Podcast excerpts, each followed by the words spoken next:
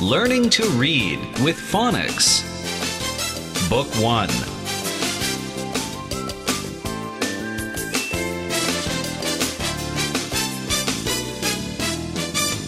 The sounds of the alphabet.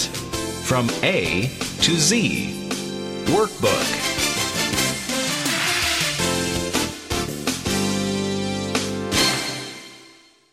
Letter A.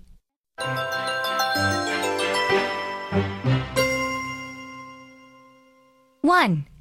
Write the letter A in each space and read with me. A. A.